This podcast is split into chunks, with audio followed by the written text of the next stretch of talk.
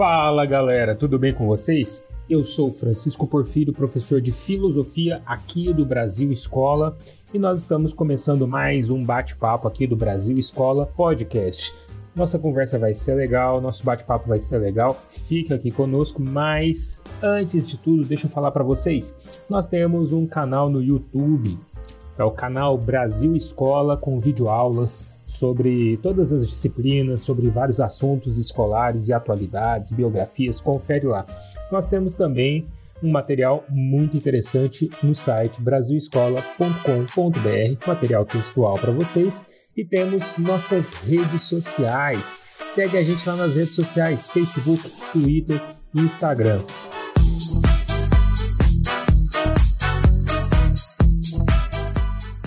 Então, este complexo do intelecto que é a filosofia moderna tem alguns pontos interessantes e alguns pontos chaves para o entendimento. Então, se você está querendo aqui compreender um pouquinho mais dessa história da filosofia moderna, eu não vou necessariamente falar sobre a história da filosofia moderna em si, mas eu vou dar esses cinco pontos-chave para você compreender essa modernidade e o que é esse pensamento filosófico moderno.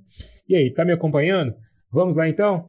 Bom, pessoal, só para adiantar para vocês aqui os cinco pontos-chave sobre a filosofia moderna. Primeiro, nós vamos falar sobre a divisão histórica dessa filosofia moderna que ocorre aqui entre Renascimento, modernidade de fato e o Iluminismo. E, em segundo lugar, o autodesenvolvimento científico e o pensamento científico da modernidade que desencadearão a Revolução Científica. Em terceiro lugar, a filosofia da ciência propriamente dita. Em quarto lugar, as teses sobre a epistemologia ou teoria do conhecimento que tomarão conta da modernidade. E em quinto lugar, uma efervescência cultural muito forte que está presente neste pensamento moderno desde sua gênese. Então vamos começar aqui pela questão da divisão histórica. Bem, pessoal, é fato que quando a gente fala de história, nós temos uma história moderna que compreende aqui a passagem do feudalismo da Idade Média para uma nova concepção de mundo que inaugura a, a modernidade e vai até o início da contemporaneidade. Quando a gente fala de história, a gente pode estabelecer essa divisão mais básica. Quando a gente fala de filosofia, no entanto, a gente precisa atentar aqui as subdivisões que acontecem dentro deste grande período que é a modernidade. Então, nós temos aqui basicamente uma modernidade dentro da filosofia que a gente chama de moderna, dividida entre Renascimento, filosofia de fato moderna e iluminismo. Então, em algumas concepções de história da filosofia, nós podemos inclusive separar e destacar essa filosofia moderna como estritamente um período que esteve entre o Renascimento e o Iluminismo dentro da teoria filosófica dessa filosofia ocidental, europeia e tal. Se a gente fala de renascimento, nós estamos falando dos acontecimentos que dão lugar a uma Europa essencialmente feudal, a uma Europa da Idade Média e inauguram um novo pensamento de retomada, de renascimento, de renascentismo, de renascer e de retomar valores culturais, estéticos, filosóficos de uma antiguidade clássica. Este movimento começa em Florença, na Itália, e acaba se espalhando por parte, primeiramente pela Itália e depois por parte da Europa, como um movimento de retomada daquilo que era considerado bom, daquilo que era considerado um padrão do conhecimento verdadeiro, um padrão do conhecimento que deveria ser exaltado, dando lugar ao que ficou conhecido posteriormente como Idade das Trevas, ou seja, Idade Média. Findado aqui o renascentismo, nós temos o início de um pensamento essencialmente moderno, que na filosofia corresponde a um período ali por volta dos séculos 16 e 17 que vai compreender toda uma revolução científica que aliás a gente vai falar daqui a pouco. Este pensamento dos séculos 16 e 17 compreende realmente o período que, dentro de filosofia, a gente pode chamar com toda segurança de modernidade, embora em outras visões da história da filosofia a gente possa chamar também Renascimento e Iluminismo de modernidade. Por último, nós temos aí, sobretudo na parte, na parte final da primeira metade do século XVIII e no desenrolar desse século XVIII, uma concepção de filosofia que começa ali dentre os franceses, a filosofia francesa, e se estende a outros locais da Europa, denominada Iluminismo.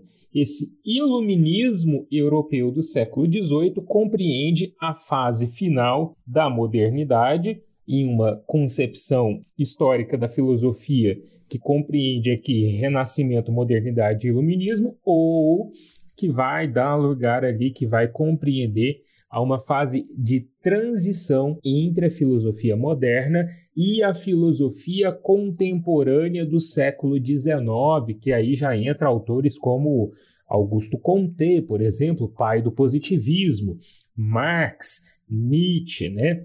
Pensadores essencialmente contemporâneos que estão inaugurando uma tradição do pensamento contemporâneo.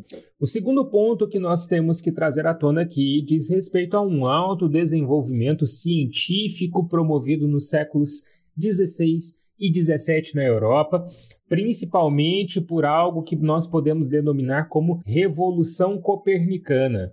A Revolução Copernicana diz respeito às descobertas de Nicolau Copérnico que trazem as primeiras chaves para o entendimento de um heliocentrismo. Isso com certeza terá efeito ali na filosofia por exemplo, de Galileu Galilei, não só na filosofia, mas principalmente nas teorias científicas deste grande mestre da filosofia e da, da ciência do século XVI, que vai criar toda uma concepção de ciência baseada no heliocentrismo e vai com isso também criar um método para a ciência, que é um método de compreensão da natureza através da decodificação matemática, que será amplamente utilizado por Isaac Newton, outro grande filósofo e cientista dessa era moderna.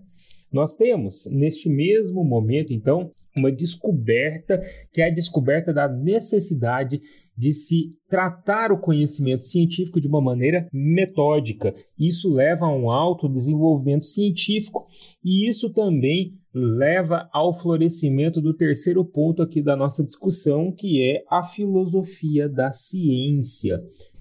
É neste período, no século XVI, que nós vemos também florescer a filosofia da ciência um campo do conhecimento, também denominado depois, quando vai tratar exatamente sobre o conhecimento sobre, de, de, de epistemologia, né, mas que aqui no início tem toda uma discussão sobre o saber científico.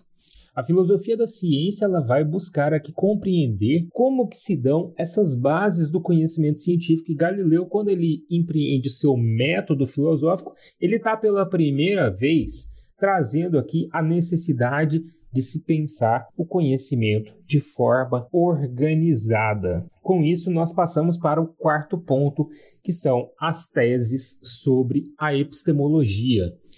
Epistemologia é uma palavra que vem do grego e significa basicamente uma espécie de ciência ou de organização de entendimento do conhecimento. Episteme, do grego, significa conhecimento racional científico. Esse termo logia nos remete à ciência e tal. Nós podemos traduzir, aliás, é traduzido, né, usualmente na filosofia, epistemologia, como teoria do conhecimento, ou seja, um ramo do saber que tenta entender como que o ser humano conhece, como que o ser humano entende, como que o ser humano é capaz de decifrar o mundo. Isso é a epistemologia. E é bem verdade que nós temos dois grandes expoentes da epistemologia dentro da filosofia moderna, que são os filósofos racionalistas, liderados ali primeiramente por René Descartes e também pelo grande filósofo alemão Leibniz, e temos também os empiristas, capitaneados por pensadores como Thomas Hobbes, John Locke, David Hume. Dentro da teoria epistemológica racionalista, Todo conhecimento advém de uma racionalidade pura e as experiências sensoriais, ou seja, as experiências que temos com o nosso corpo, com nossos sentidos, somente buscam elementos que já haviam sido racionalizados pelo nosso intelecto. Inclusive, eles admitem a possibilidade de ideias inatas, como é o caso de René Descartes, que vai falar lá que algumas ideias já estão impressas em nosso conhecimento desde o nosso nascimento. No entanto, os empiristas vão partir do pressuposto de que todo o conhecimento advém da experiência prática. Então, se você tem uma experiência que racionaliza, que cria uma racionalidade, uma ideia, isto veio da sua experiência prática, quer você queira, quer não.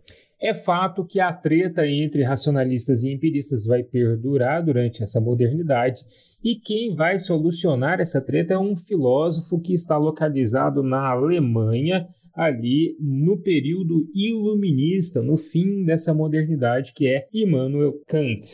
Kant teria proposto que o conhecimento ele parte do que ele chamou de a priori e a posteriori ao mesmo tempo a priori, são os elementos do nosso conhecimento que são dados por uma racionalidade geral, por conceitos, enquanto os elementos a posteriori nos são dados pela nossa vivência no mundo é, e pela compreensão a partir dos dados dos nossos sentidos. Em quinto e último lugar, nós temos aqui a questão da efervescência cultural. Gente, é, apesar de ser o último lugar, não é menos importante, tá? A questão da efervescência cultural e essa coisa do desenvolvimento cultural está presente na filosofia moderna desde o Renascimento até o Iluminismo. Olha, os renascentistas estão propondo um retorno aos gregos e aos romanos, ou seja, a um pensamento clássico, desde a estética passando ali pela, né, pela, pela escultura, pela pintura, pela arte cênica, é, até uma compreensão do conhecimento que seja mais racional. Então, esse efervescimento, essa efervescência cultural, ela é muito importante desde o princípio da modernidade. Depois nós vemos um período essencialmente moderno em que o ser humano está buscando o que? Ele está buscando o conhecimento científico e o entendimento científico do mundo. Depois, se a gente passar para um iluminismo, há novamente uma tentativa de resgatar aqueles padrões clássicos, não somente na questão da inteligência, mas na questão cultural, da estética, da valorização de um antropocentrismo. Essa palavra é muito importante dentro do Renascimento e dentro da modernidade em geral, porque na Idade Média, o paradigma do conhecimento era um paradigma teocêntrico, ou seja, da descoberta de um Deus que está no centro de tudo e que está, de algum modo, ali trazendo à luz o conhecimento. A partir do Renascimento, nós temos um paradigma antropocentrista, ou seja, o ser humano está no centro de tudo e toda essa possibilidade de conhecimento se dá a partir do intelecto humano. Galera, Gostaram aí do nosso podcast? Espero que vocês tenham gostado. Olha, já pode começar aí, hein, gente? Curta, compartilhe, é, se inscreva aqui se, ainda, se você ainda não foi inscrito aqui no, no Spotify, no Deezer, no Google Podcast. Pessoal, não se esqueçam que nós temos também um conteúdo no site brasilescola.com.br, conteúdo textual muito interessante sobre todas as áreas do conhecimento. E nós temos também nosso canal no YouTube, Brasil Escola no YouTube, com videoaulas.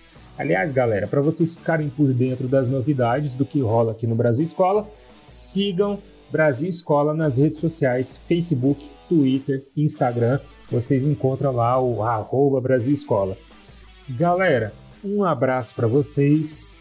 Até a próxima. Espero vocês numa próxima oportunidade para a gente bater um papo aqui no Brasil Escola Podcast. Foi muito bom. Valeu. Até mais. Tchau, tchau. Fui.